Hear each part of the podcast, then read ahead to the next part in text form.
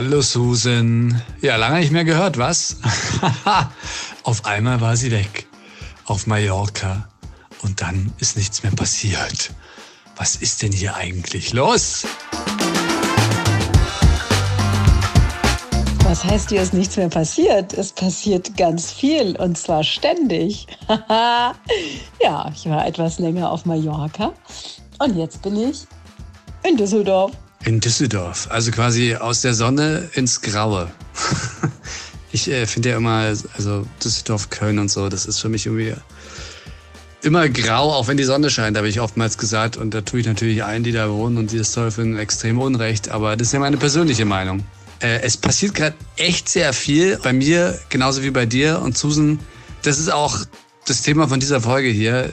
Deswegen müssen wir ein bisschen die Pause-Taste drücken was es muss einfach raus angeht. Ähm, ja, viele Themen bei dir, viele Themen bei mir.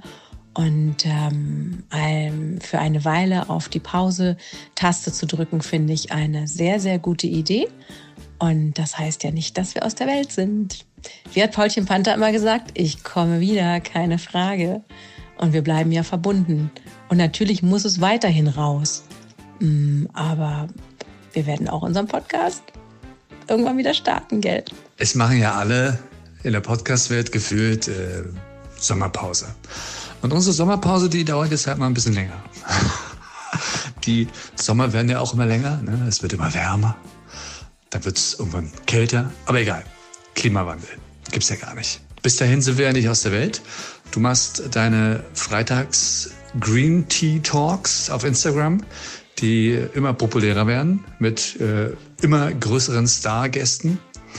Und äh, bei mir geht es natürlich weiter im Micha to Go Podcast und auch auf Instagram. Und die Links sind natürlich wie immer in der Beschreibung.